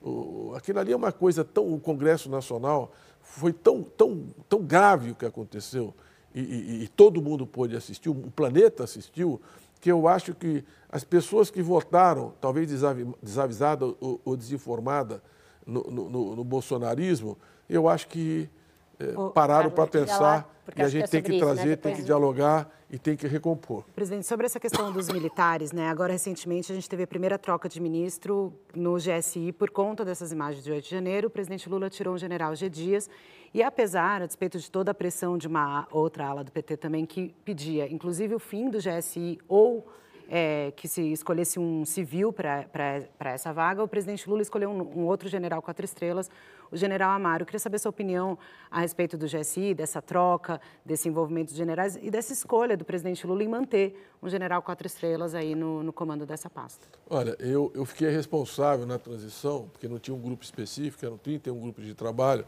por esse tema GSI, ABIN, segurança do presidente. Inclusive fiz a discussão dura lá com o GSI anterior, O GSI é uma instituição que tem 87 anos. Mudou de nome, mas sempre teve aquele lugar. Ele faz a proteção do presidente, de toda a infraestrutura, o Palácio do Alvorado, o Planalto, a família, e faz também a proteção das estruturas sensíveis, por exemplo, usina nuclear, eh, linhas de transmissão de energia, etc. As, estruturas sensíveis do país é o GCI que cuida.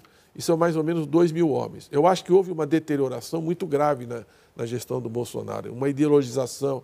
Aquele, aquele, aquele oficial, por exemplo, que acusa o Lula, que ameaça, que vão matar, não vai tomar posse, era motorista do, do diretor do general Heleno. Uma coisa gravíssima.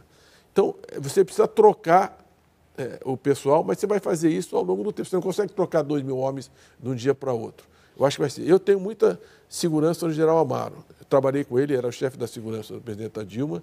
É um profissional é, tipicamente um militar, é, profissional, republicano, democrata e que eu acho que vai fazer um trabalho muito sério de restaurar esse papel institucional da segurança. Agora, é importante trabalhar com a Polícia Federal, porque na proteção do Lula, nós conseguimos negociar na Polícia Federal quem iria cuidar do presidente Lula. E a equipe que foi, que toma conta do presidente Lula, e do Moraes, é o Alexander, que é o delegado-chefe, e o Moraes, que é o capitão que está com Lula há 18 anos, a equipe do Moraes. São eles que estão na, na, na segurança direta aproximada do presidente Lula. Então, eu acho que é muito importante que eles permaneçam Júlio. nessa função, que eles são de total confiança. Júlio. Eu acho que isso aí é um capítulo que está bem equacionado e que vai andar bem. Presidente, o senhor acabou de dizer no bloco anterior que a Petrobras vai entrar no gás. No entanto, eu me dei conta aqui que, por força de um acordo com o CAD, a Petrobras é, se retirou desse, desse mercado. E o Congresso aprovou um novo marco regulatório para esse setor. A gente deve entender que a Petrobras vai romper esse acordo com o CAD, o governo vai encaminhar um novo projeto de lei revendo o marco do novo mercado do gás? Não, Júlio, você está falando duas coisas. Você está falando da distribuição de gás, que foi privatizada. Eu estou falando da, da, produção de gás, geração de gás. Ah, a da exploração. É, porque, por exemplo, uma parte ah. importante do gás do pré-sal é reinjetado. Perfeito. É, é o modelo que está ali. E é uma riqueza muito importante nesse momento. E a matéria-prima por exemplo, para a indústria de fertilizantes, nitrogenados, é o gás. Uhum. E para a indústria química é o nafta, que vem do gás. Então, o gás é para o Brasil, nesse momento, uma, um, um instrumento muito importante para o desenvolvimento é, do agronegócio e para o desenvolvimento Mas, da, da, da Perfeito. Tem até o manifesto da Biquim pedindo mais gás. Perfeito. Mas, como o gás chega, afinal? Porque, é. Não, tem que ter o BNDES para investir em infraestrutura. Mas já tem os gasodutos, já foram privatizados. Mas a Petrobras, não, bem, Mas se a Petrobras aumentar a produção, a diminuir a rejeição e aumentar a produção em alto mar, ela não vai ter como escoar isso. Não. Porque o marco do gás foi aprovado, mas você não teve ampliação dos gasodutos. O gás é uma riqueza tão importante e nobre que seguramente você vai ter gasoduto. A coisa mais fácil é financiar o gasoduto, se tiver o gás. Então a Petrobras precisa olhar o gás. Eles, na realidade, eles olham mais o petróleo mesmo. O pessoal gosta é daquela coisa do petróleo. A empresa gosta de petróleo. Mas o gás hoje é uma matéria-prima muito importante nesse momento. Tem projeto para a indústria, para a indústria. Não só, a Petrobras vai ter que fazer uma transição energética. Ela vai ter que ir para novas formas de energia, como todas as empresas de petróleo do mundo. Ela não pode mais ficar só no petróleo. Eu estava conversando com, com o João Paulo, nós fizemos um grupo de trabalho BNDES Petrobras para ajudar a pensar essa transição energética. Como é que o BNDES poderia ajudar a financiar e apoiar? Vou dar um dado para vocês. Nós tínhamos 17% das ações da Petrobras. Parente sobre o BNDES Par, Francisco, você que fica lá toda hora olhando lá. Se, se eu aplicasse 100 reais em, 1900, em 2000 no BNDES Par, é, o Ibovespa valorizou 800% de 2000 a 2023. O Bendespar, 1.800%. Então, é uma instituição muito bem gerida do ponto de vista da aplicação em ações. Mas tinha 17% das ações da Petrobras e eles venderam 10%. Só tem 7%, que dá mais ou menos 20 bilhões de reais. Sabe quanto nós recebemos, recebemos de subsídio em um ano e três meses? 19 bilhões de reais. Dividendo, né? Os dividendos da Petrobras, nós, desculpe, nós recebemos 19 bilhões de reais da Petrobras. Então, o que, é que nós propomos? Que uma parte desses dividendos que nós recebemos, a gente possa, por exemplo, ajudar a financiar, que a Petrobras, que transferiu para o BNDES pelas ações que nós temos, nós ajudamos a financiar a transição energética para diversificar as fontes de energia e para a Petrobras des, descarbonizar, porque isso vai ser fundamental para ter acesso ao crédito e poder ser uma empresa reconhecida internacionalmente. Então é isso que nós estamos discutindo com ele. A própria riqueza da Petrobras, eh, diferente dos acionistas privados, a gente devolve e constrói uma empresa melhor. Então, com isso, fechamos o nosso terceiro bloco do Roda Viva. Vamos para mais um rápido intervalo. Voltamos já já com mais a Luiz Mercadante.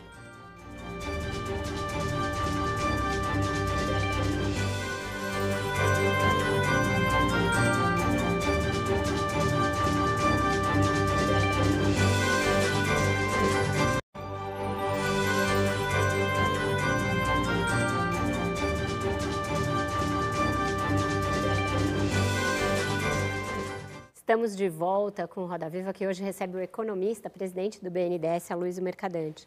Presidente, na ata de março, o Copom faz alusão a essa ideia de mudança da TLP, que é a taxa do BNDES. E diz lá na ata que as políticas parafiscais expansionistas têm o poder de elevar a taxa neutra e diminuir a potência da política monetária. Em outras palavras, ele está dizendo que, a depender do que vier, pode ser que a taxa Selic tenha que ser mantida por mais tempo em 13,75. É uma queda de braço entre o governo e o BC? Como o senhor viu é, esse alerta e como o senhor responde a ele? Eu responder, é, é um excelente debate esse. Primeira pergunta que eu faço, porque ele diz assim, o crédito direcionado é muito alto no Brasil e isso pressiona a taxa básica de juros. Primeiro, o crédito direcionado de hoje é o mesmo de quando a taxa de juros era 2%? Era. Se era 2% com esse crédito direcionado, isso não explica a variação de 2 para 13. 13,75. Segundo, quanto é o crédito direcionado na economia brasileira? Você tem ideia, Francisco? Em peso relativo? Quanto é? É 11%. 11,4% o total de crédito direcionado no, total, no volume de crédito do país. E crédito direcionado não é crédito subsidiado. É o crédito que vai, por exemplo, vai para o imóvel, uma parte pode ser subsidiada, minha casa é minha vida, a outra é taxa de mercado para você vender, por exemplo, para a classe média imóveis. Então, o crédito direcionado é 11%. Qual é a participação do BNDES nesse pacote? 1,4%. Verinha, é o BNDES que vai interferir na potência da política monetária? Que conversa que é essa? Que conversa que é essa? Aonde que isso tem base na realidade? Nós tivemos um desembolso total esse ano de 97 bilhões de reais. Quanto foi o crédito de 2022? Mais ou menos 4 trilhões e 700 bilhões de reais. Como é que o BNDES explica ou interfere na potência do. Isso, não, isso não fica de pé, me desculpe, por aí não vamos. Vamos discutir as coisas por onde tem mais base na realidade. O que que, por exemplo, que eu coloco uma outra questão aqui, por que, que há um problema na, taxa, na, na meta da inflação? Porque o Brasil veio de uma hiperinflação muito longa. Então a economia é muito indexada. A inflação do passado contamina a inflação do presente. Por isso que é muito difícil. Não chega nos 3%. Você pode botar a taxa de juros em 26%, que não vai chegar nos 3%. Por causa, salário indexado, aluguel indexado, aposentadoria indexada, salário mínimo indexado. A indexação é generalizada. E, e escola indexada. Então, essa, aluguel, essa indexação geral, ela, ela impede você chegar nesse patamar. Eu acho que nós vamos ter que rediscutir a meta, uma inflação. No uma meta realista. agora? Não, eu estou fora desse debate. Não sou eu que vou decidir isso aí, é a Fazenda, o planejamento. Estou dizendo a minha opinião. Ele foi elegante com o BNDES, o Roberto Campos, estou sendo elegante. Faz nenhuma crítica pessoal, estou discutindo o mérito. O crédito direcionado é 11% do crédito total do país. Dois, o crédito direcionado não é crédito subsidiado. Desses 11%, 61%, 62% é crédito subsidiado. E o BNDES não tem nenhuma linha subsidiada hoje, só o, o Plano Safra e com uma parcela pequena em relação ao Banco do Brasil e outros bancos. Francisco. Então, é evidente que não é o BNDES. O BNDES se incomoda pelas suas ideias, talvez, mas não pelo peso relativo no crédito. Tá e talvez pelo seu potencial, porque vai voltar a ser um banco. Nós queremos dobrar o tamanho do BNDES em quatro anos. Então, senador, seguindo nessa linha, né, o senhor já destacou aqui no programa que o senhor está muito afinado com o ministro Haddad. Só que os interesses do BNDES e da Fazenda não são exatamente os mesmos, a gente sabe. Eu queria que o senhor nos contasse um pouco de como é que estão essas tratativas na Fazenda, por exemplo, em relação à própria questão da, da redução da TLP e também em relação à redução do pagamento de dividendo. Porque o governo e a Fazenda, o Tesouro, contam com esses recursos, por exemplo, dos dividendos pagos pelo BNDES, para fazer lá o, o caixa né, do, do governo, enfim, ajudar no equilíbrio das contas públicas. E o senhor está indo numa outra direção, né? O senhor quer reduzir esse dinheiro que está entrando no caixa do governo. Então, é, é, um, é uma corda ali que cada um puxa para um lado. O senhor tem conseguido avançar nessas discuss, né, nas discussões com, com o ministro Haddad? Quais são as dificuldades? Olha, os recursos que o TCU eh, definiu antecipação do pagamento, que foram aqueles 45 bi em novembro, e mais 23 bi esse ano, em 2023, não entram no, no primário, não contam para o superávit primário. Esses recursos não entram. Então, é, é, mais fácil resolver. Inclusive, na pandemia foram suspensos, foram adiados. Então, você pode parcelar isso, é uma coisa mais. Os dividendos, eles contam. Agora, por que, que o dividendo foi para 60%? Para repor os subsídios que o BNDES recebia. Que não é mais o caso, nós estamos transferindo recursos para o Tesouro, nós não recebemos mais subsídio. E é custo zero para o BNDES. Eu não estou tirando dinheiro do Tesouro. Esse é o dinheiro que o BNDES ganhou pela competência com que ele administra o seu patrimônio. Por exemplo, a sua carteira de ações, os seus fundos de investimento, as suas aplicações, as linhas de crédito que nós ofertamos. Nós tivemos um lucro de 42 bi.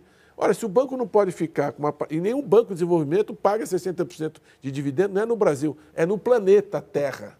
Nenhum banco de desenvolvimento, mostre um, você pode pesquisar lá que pague 60% de dividendo. Então isso aqui não faz sentido. Eu preciso ter esse recurso do banco para o banco poder financiar o crescimento. Por quê? Porque o crescimento vai gerar imposto para a receita, para melhorar o superávit primário, vai gerar desenvolvimento, vai gerar emprego, vai gerar potencial de qualidade de vida. Então, o BNDES tem um papel de induzir o desenvolvimento. E o crédito é um grande instrumento de fomento ao desenvolvimento, principalmente no momento que, depois das americanas e dessas, dessas recuperações judiciais, houve uma forte retração no crédito do setor privado. Isso é outra coisa também. Ah, o setor público passou para o setor privado. Não, não passou. O setor público responde por 42% do, do crédito. Só que uma parte grande, sei lá, cartão de crédito do Banco do Brasil e da Caixa é igual ao setor privado, não é nem direcionado, muito menos tem subsídio. A taxa, às vezes, é até superior. Então, não é não processo. É só 11% que é direcionado e desses 60%, desses 11%, é um crédito subsidiado. Então, eu, o que, que nós precisamos? Recurso próprio para poder financiar. Se eu não posso tirar subsídio do, do, do Tesouro, pelo menos mantenha os recursos do BNDES, para o BNDES poder oferecer um crédito mais barato na ponta. Mas o ministro Haddad concordou. Mas nós fizemos, o Alexandre ajudou muito nisso, nós fizemos uma, uma operação muito inteligente tanto essas linhas, esses 2 bi da agricultura, mais 2 bi, nós vamos lançar agora para a indústria, que não tem subsídio, como nós pegamos o FGI-PA, que foi criado na pandemia em 2020, a, a, o Banco do Brasil recebeu 5 bilhões, 50 bilhões para um fundo garantidor de risco, e nós recebemos 20, o FGI-PA e o Pronamp. E nós garantimos 80% das operações de empresas até 90 milhões. É micro, pequena e média empresa. Nós fizemos uma reengenharia achamos um pedaço que não estava sendo usado. O que estava acontecendo? Os bancos, são mais de 20 bancos, 30 bancos que operam com essa linha, alguns tinham batido no limite e outros não tinham atingido o limite. Então nós fizemos o quê? Quem atingiu quem não atingiu, transfere recursos para quem atingiu. Com isso, nós ofertamos mais 21 bilhões de reais, que não é recurso do BNDES, é recurso do setor privado, mas só anda nessa, nessa versão ao risco, está aí, porque tem o fundo garantidor. É. Então, isso significa, por exemplo, essa crise no, no, no varejo, isso é uma linha para sustentar. Agora, o que é que nós estamos precisando? Uma taxa de juros que, para o pequeno, para a área eh, social, para a inovação, seja uma taxa de juros que viabilize. O, o Brasil pode ter uma taxa de juros, Diga nada você. justifica isso do meu ponto de vista. É, e de onde virão os recursos para essa nova linha de exportação à indústria que o senhor falou que vai lançar aí no Dia da Indústria, né, no dia 25 de maio?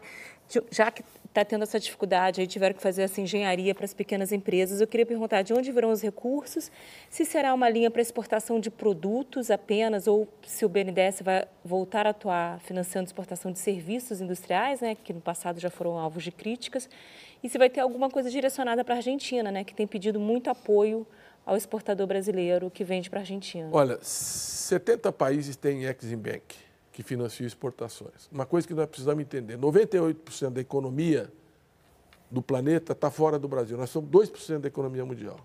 Se as empresas brasileiras não exportarem, não disputarem o mercado internacional, elas não terão futuro, não terão escala, não terão eficiência, não terão competitividade. Nós temos que aumentar a competitividade, a eficiência, a produtividade para poder disputar. E o BNDES tem que ajudar financiando a exportação de empresas brasileiras. A China financiou de exportações esse ano, de 2022, 5 trilhões e 5, é, 550 bilhões de dólares. Sabe quanto nós financiamos? 420 milhões de reais. O BNDES já exportou, já financiou 11 bilhões de reais. Esse ano foram 420 bilhões de reais. Nós vamos matar a indústria brasileira se a gente não voltar a exportar. Então, primeiro tem que exportar produtos. Serviços. 70 países exportam serviços no mundo. A OCDE tem uma regra para exportação de serviços. Nós, hoje, não temos, não temos um pedido de, de uma empresa de engenharia para exportar serviço. Luciana, o Brasil tinha 5% da engenharia mundial. Hoje tem 0,5%.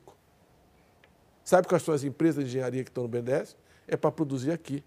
Então, são empresas chinesas, portuguesas, espanholas, etc., que estão ocupando espaços que antes eram empresas brasileiras. Por exemplo, a ponte Rio-Niterói foi construída nos anos 70. São 8,5 km. Nós estamos financiando uma ponte que vai de Itaparica a Salvador. Fomos discutir lá na China. Quem é a empreiteira que vai construir? Uma empresa chinesa. Há 50 anos eu já fazia uma ponte. Lá são 12 quilômetros. Há 50 anos eu já fazia uma ponte como essa. É, você pegar Itaipu, era a maior usina do mundo, nós, nós transferimos tecnologia para construir três gargantas na China. Então, a indústria, a engenharia brasileira precisa voltar. Eu, eu, eu gostaria muito que tivesse empresa brasileira pedindo para exportar serviços. Agora, nós não faremos isso, primeiro, sem uma lei específica para estabelecer regras claras, inspirada principalmente nas práticas da OCDE. Só que a OCDE está mudando as suas regras para acompanhar a China, porque estão sendo engolidos pelos chineses. Então nós temos que olhar a China e a Europa e a OCDE para fazer uma regra de exportação. E sem dialogar com o TCU, para criar junto ao TCU regras que deem segurança ao banco e às empresas que vão Júlio, exportar. Mas tem hoje, pro... infelizmente, não tem demanda. Tem projeto para engenharia pesada, Mercadante? Hein? Tem projeto para recuperação de engenharia pesada? Porque o Brasil é um país que fazia hidrelétrica na Amazônia peruana. É um país que fazia estrada na, no, na, no, Oriente Médio. Nós tínhamos, nós tínhamos... E, e, em quanto tempo se recupera isso? André, é tínhamos, foram 60 anos para construir uma, uma, uma, indústria de engenharia que era quinta do, era 5% da engenharia mundial. Era mais do que o dobro do peso do Brasil na economia mundial. Hoje é 0,5%. Presidente, a Lava Jato teve peso nisso? Hein? A Lava Jato teve peso Decisivo. Nisso? Em vez de punir os corruptos, os empresários, etc., você destruiu as empresas. O senhor acha que é, essas empresas precisam de repactuar os acordos de leniência, por exemplo, para ter fluxo de caixa e voltar para esse mercado? Eu não estou. O banco não está nessa discussão. Não. Isso é uma coisa não, que tem sei que, que não, mas estou te perguntando. É uma questão que política. O presidente... Eu acho que nós precisamos colocar na cabeça o seguinte: esse país não será grande se não tiver uma indústria de engenharia. Nós precisamos ter empresas e nós temos engenheiros, nós temos uma Mas memória, as nossas empresas estão praticamente quebradas. Nós não podemos jogar presidente. pela janela e achar que está tudo bem, não está tudo bem. E houve mais de um bilhão né, de dólares em atrasos de pagamentos ao BNDES, que o banco recebeu por conta do Fundo de Garantia da Exportação, mas que o governo central tem que correr atrás de Venezuela, Cuba não, e tem, Moçambique. Você tem toda a razão, tem, teve um atraso. A Venezuela é, uma, é um país que nós tínhamos superávit comercial de 38 bilhões de dólares. Era impossível seguir assim. Era o segundo superávit comercial do Brasil. Um país só produz petróleo e nós vendíamos todo o resto para eles. Então, o Brasil financiou a compra de 10 aviões, o metrô e a construção de uma siderúrgica, para compensar esse superávit que nós tínhamos, que foram 2, 2 bilhões de dólares mais ou menos. É, a Venezuela entrou num colapso econômico. O PIB dela em seis anos caiu 75%. O bloqueio, a queda do preço do petróleo, o cerco que eles sofreram, a instabilidade política. Eles cresceram o ano passado 6%. Então, eles pediram uma mesa de discussão para retomar o pagamento ao Brasil.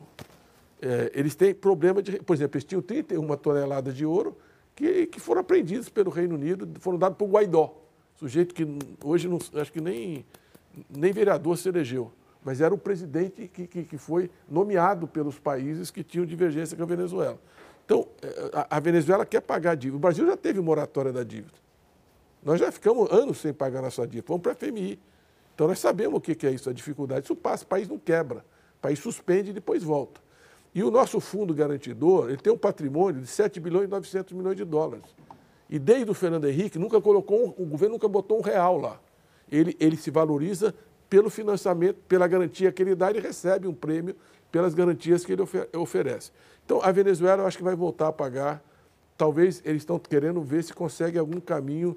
Aí é com a Fazenda, o BNDES não tem como negociar isso, nem somos nós, é com a Fazenda, mas, por exemplo, eles querem voltar a, a oferecer energia para Roraima, que foi suspenso, que é uma fonte de receita. Eles podem entregar petróleo para a gente para pagar. Então, vai ter que construir, porque eles têm um problema de, de pagar em dólar por essa crise. Agora, a Argentina é o caso mais dramático, Luciano porque a Argentina era o nosso, é o país que mais, mais exportava manufatura. 90% das exportações que nós tínhamos para a Argentina era indústria, alto valor agregado. É, e, e, nós perdemos essa, essa presença do Brasil na, na, América Latina e na América do Sul. Nós temos que reconstruir a integração regional. Você pega, o, o, por exemplo, o comércio intra-Europa é 60% do comércio dos países. O comércio intra-Ásia é 50% e nós aqui é 27% caindo. Nós fomos engolidos pela China e por outros países, porque nós não financiamos exportações, não temos como manter. Nós não temos como sozinho resolver o problema da Argentina. Eu acho que um, uma marca de valorização na Argentina vai fazer um, um estrago também no Brasil, infelizmente. Eu acho que o FMI tinha que repensar, o Haddad foi conversar com o FMI.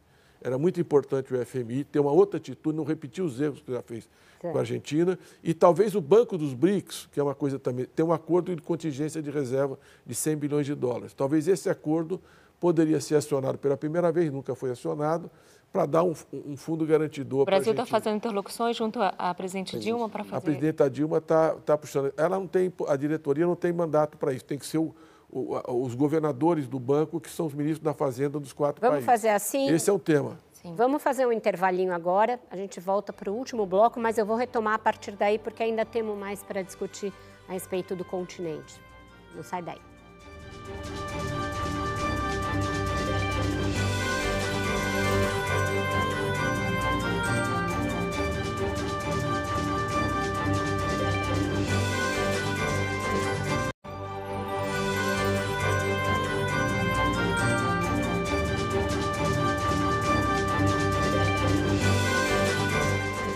Voltamos para o último segmento do Roda Viva, que hoje está eletrizante aqui. Senadora Luísa Mercadante, a gente estava discutindo a Faz volta... mais um bloco, Vera. Hã? Faz mais um bloco. Fiquei 20 anos sem poder vir. Não, calma. A gente Só vinha volta... 30, a gente podia fazer mais um bloco especial. Ó, o senhor já está de prêmio. tempo. Vamos lá.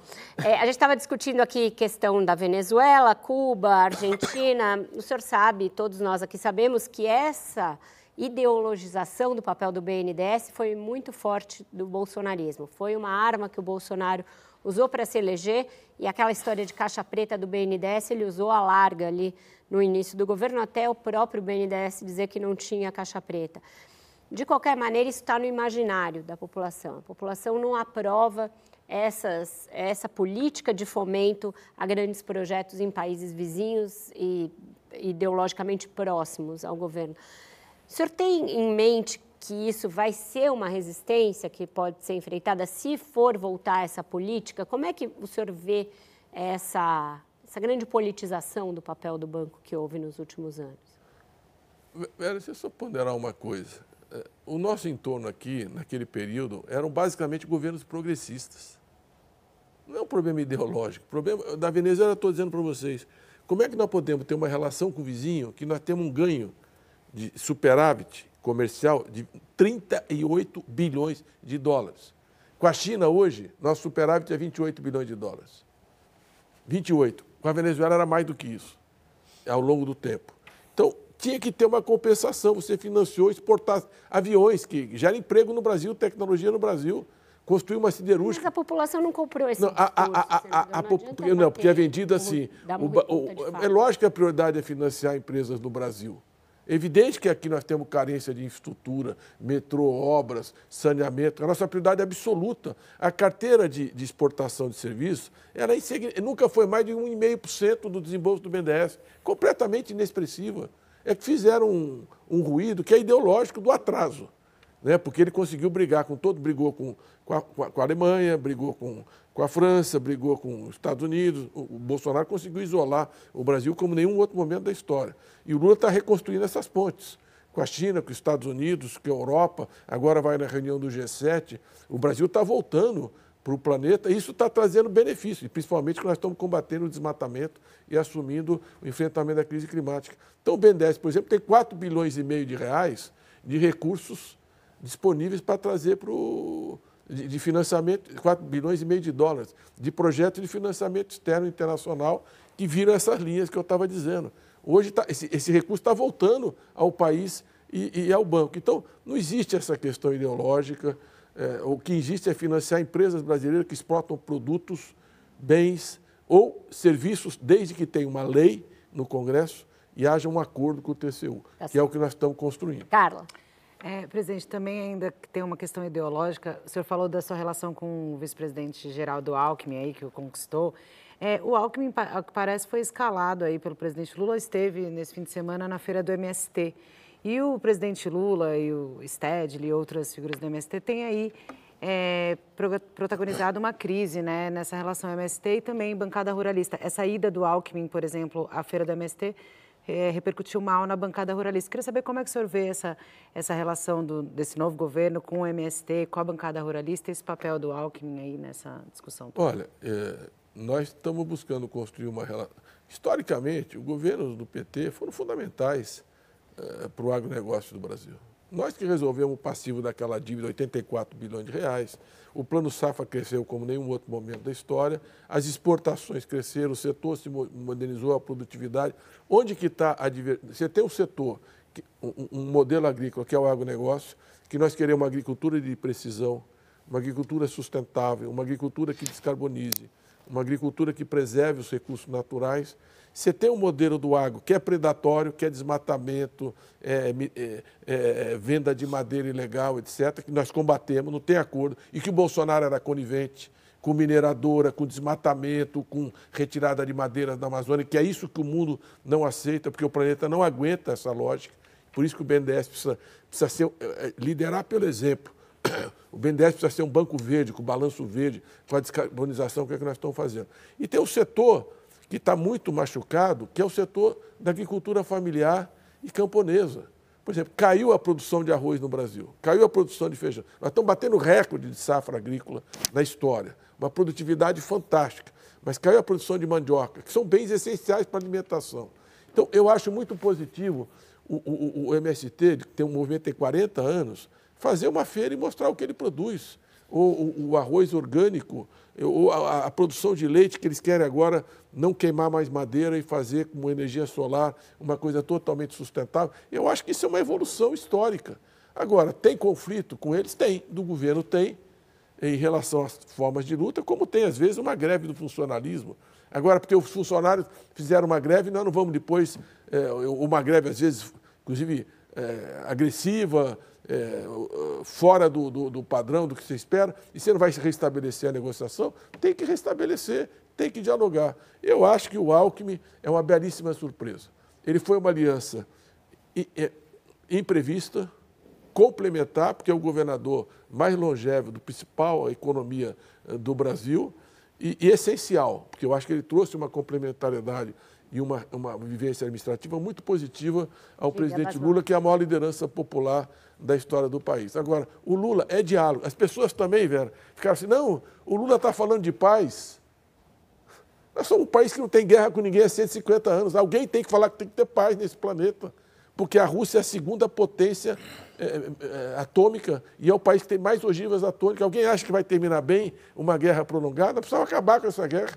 E o Lula levantou essa bandeira e está avançando foi conversar, o Celso foi conversar com o Zelensky, foi conversar com o Putin, o Lavrov veio aqui, nós começamos a estabelecer uma mesa de negociação que precisa. Agora, o primeiro movimento do Lula parecia o seguinte, não, parecia que o Lula tinha ido para sair no exército do Putin é, contra a Ucrânia, o, não é nada disso. Hoje, o, nós queremos paz. Hoje Nós queremos diálogo com os é movimentos é a, sociais. A Nós negociamos fazer, né? com os movimentos. Nós não queremos a criminalização dos movimentos sociais. Ó, o Basbal vai perguntar uma coisa. Fala. Não, o Mauro Vieira falou essa coisa, não é ingênuo, né, da parte do Lula. É, e eu queria ir para essa parte da formulação e da área internacional do BNDES. É, hoje tinha uma discussão sobre é, OPEP do carbono e OPEP de alimentos. Por que, que o Brasil não lança essa bandeira do ponto de vista internacional? Né, nós sermos líderes de, de países onde está o estoque de carbono, Congo, né, Brasil, onde, tá, é, onde estão os maiores produtores de alimentos do mundo. Por que a gente não, não levanta essa bandeira e não transforma isso numa vantagem comparativa, num, numa força internacional também? Nós levantamos e estamos tentando construir, no caso do carbono, no mercado de carbono, que era o BIC, Brasil, Indonésia e Congo, que são os Isso. três países com as maiores florestas tropicais do mundo. Então, seria a articulação desses três países para avançar na, na, na, regulação do mercado de carbono internacional. Eu acho que essa é uma ótima agenda, espero que a gente consiga trazer a COP para Belém, na Amazônia, será uma excelente oportunidade. Agora vai ser em Abu Dhabi a próxima. Então, acho que essa é uma pauta que nós estamos trabalhando do ponto de vista diplomática. Eu acho que o Lula liderou as conferências internacionais no passado e o Brasil pode ser, o, o, o, já é o, G1 da biodiversidade, é o segundo país que mais produz alimentos e há previsões que a gente possa passar os Estados Unidos ser o primeiro. Então eu acho que nós temos responsabilidade diplomática. Agora, os nossos vizinhos são esses que nós temos, nós não, estamos, não vivemos no meio da Europa. Então nós temos que tratar bem a Argentina, o Uruguai, o Paraguai, a Bolívia, nós temos que buscar que eles cresçam junto com a gente, que eles se desenvolvam junto com a gente. E isso só vai favorecer o emprego no Brasil e as empresas brasileiras. Você não tem que ficar de costas para os nossos parceiros da América Latina, olhando só Estados Unidos e Europa. Nós temos que olhar o mundo no conjunto e olhar essa região porque junto nós temos muito mais força a gente diplomática. Tem pouco mais de três minutos, Júlio. Mercadante, eu tenho trocentas perguntas para te fazer, mas eu vou Pode fazer... fazer, a Vera vai... Não, não, não vai dar tempo. Eu tenho uma pessoal e eu vou fazer, não, fazer. não, me aguenta. Então vai. É, eu estava vendo seus vídeos ali, né, de 30 anos para trás tal, e, e em todos você está de bigode. Você nunca pensou em tirar esse bigode? Muita gente perguntando isso. Mas você sabe, foi fantástico. Desculpa, eu tinha que é perguntar. Seguinte, olha, não é uma crítica, eu, não, tá? Mas... é, eu, eu eu fiz esse ano 50 anos de militância, desde que assumi a presidência do Centro Acadêmico. Então, eu fui presidente do Centro Acadêmico na USP, depois presidente da Associação de Professores, não... fui deputado duas vezes, fui senador, fui vice do Lula, fui ministro em três ministérios, quatro vezes, sou presidente da Fundação, hoje presido o BNDES. Mas tem algumas coisas que eu não mudo. Tem valores essenciais, a, a causa que eu luto, que eu represento, não importa a função que eu tive. Por isso que eu não disputo a eleição, Vera. Falei para a Vera, ela não acreditou. Não disputo a eleição desde 2010, já disputei tudo que é eleição. Não, não tem mais sentido. Eu quero contribuir no lugar que eu estou, formulando, debatendo, Mas ajudando, o que o bigode formando Exatamente. Agora, o bigode, bigode. é para dizer o seguinte, ó, tem princípios que a gente não negocia e não muda. Então tem que ter coerência na vida e tem que ter compromisso. É uma forma de dizer o seguinte, eu passei por muitas funções, mudei muito visualmente, mas algumas coisas eu não entrego, serei o que eu sou. Então, só para a gente encerrar, o tempo acabou e eu vou ter que né, encerrar. Eu queria perguntar sobre isso. O senhor passou esses últimos anos, desde o impeachment, mais ou menos recolhido. Queria saber o que, que o senhor fez nesse período até voltar à cena pública como coordenador do programa de governo do Lula e se é definitiva essa decisão de não mais disputar eleições. É, é, é definitiva. Isso eu já disse, o partido sabe, sofri muita pressão para sair em, eleições anteriores, não, não é mais meu, minha, meu papel. Acho que estou ficando velho, quero contribuir desse jeito, formulando, formando, discutindo. Eu fiquei recolhido nada, eu fui organizar a resistência.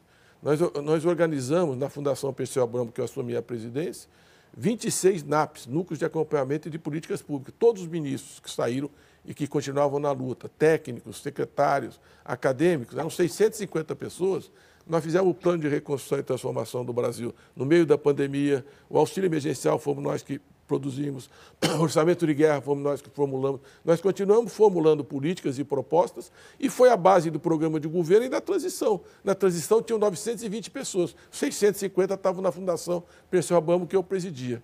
Então, eu posso estar sem função ou com função, mas eu tenho uma causa, eu tenho uma visão de mundo e eu vou dedicar minha vida inteira a essa causa, com ou sem função. A gente está na função, mas a gente é aquilo que a gente acredita de verdade. E sempre de bigode. E de bigode. então tá certo, senador. Não fique mais 20 anos sem vir aqui. Obrigada pela entrevista. Foi muito obrigado. Pode me chamar que eu venho semana que vem, viu? Vocês podem a gente continuar o debate, foi muito agradável. Tá Vera, muito obrigado a vocês todos aí pela gentileza, elegância. E parabéns, esse programa foi muito importante historicamente, está voltando a ser. Eu acho que a cultura está resgatando essa visão de uma TV pública e plural. Parabéns e você está ajudando nisso. Obrigada, senador. Então é isso. Com isso, nosso tempo chegou ao fim. Já agradeci o presidente do BNDES, Aloysio Mercadante. Agradeço também essa bancada que dividiu os trabalhos comigo hoje. André Basbal, Carla Araújo, Francisco Góes, Júlio Viziac, Luciana Rodrigues e Cláudio de Oliveira, que conduziram a conversa junto comigo. Obrigada, sobretudo, a você pela sua audiência semana a semana. A economia vai definir, em grande medida, o sucesso do governo. É assim com qualquer governo. Esse sucesso dependerá, em grande medida, de uma governabilidade que ainda está em construção no Congresso Nacional. Outro desafio será compatibilizar a responsabilidade fiscal e esses necessários gastos públicos. Isso foi o tema da nossa conversa aqui hoje. Dentro de uma visão que foi reiterada pelo Lula na campanha, foi endossada nas urnas, mas que nem sempre é comum com o Congresso Nacional que foi eleito nas mesmas, nas mesmas urnas. Então, esse é o desafio que está posto. Nessa engrenagem, o BNDES terá um papel, terá um papel estratégico. E daí a relevância dessa nossa conversa de hoje. Roda Viva volta na próxima segunda-feira, como sempre, às 10 da noite. Espero você. Até lá.